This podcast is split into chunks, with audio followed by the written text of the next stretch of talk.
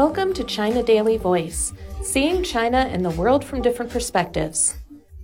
US seized record number of guns at airports. A record number of guns in carry-on luggage were seized from airline passengers last year, and most were loaded, the Transportation Security Administration TSA said Wednesday. In 2023, airport security officers prevented passengers from carrying 6,737 prohibited guns, and 93% of them were loaded, the agency said.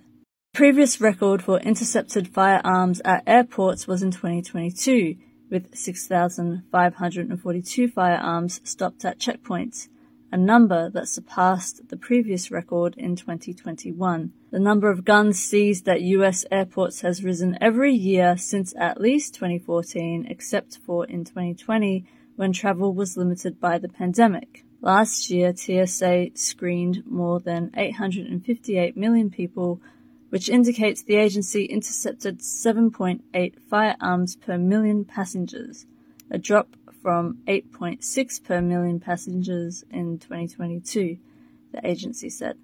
We are still seeing far too many firearms at TSA checkpoints, and what's particularly concerning is the amount of them loaded, presenting an unnecessary risk to everyone at the TSA checkpoint, TSA Administrator David Pekoske said in a news release. More than 1,100 guns were found at just three airports, the TSA said.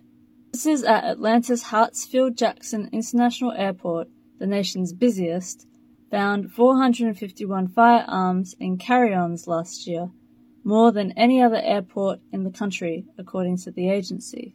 At Dallas Fort Worth International Airport, officers found 378 guns, the second most and 311 were found at Houston's George Bush Intercontinental Airport for the third most. When TSA staffers see what they believe to be a weapon on an x-ray machine, they usually stop the belt so the bag stays inside the machine and the passenger can't get to it. They immediately contact local law enforcement who remove the passenger and the firearm from the checkpoint area, the TSA said. Depending on local laws, a law enforcement officer could arrest or cite the passenger. TSA does not confiscate firearms. Firearms and ammunition are prohibited in carry-on baggage.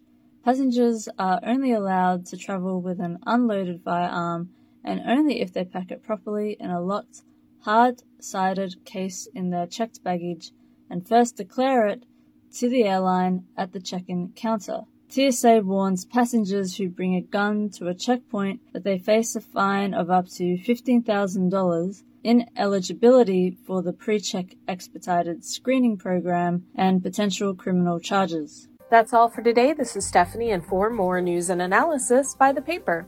Until next time.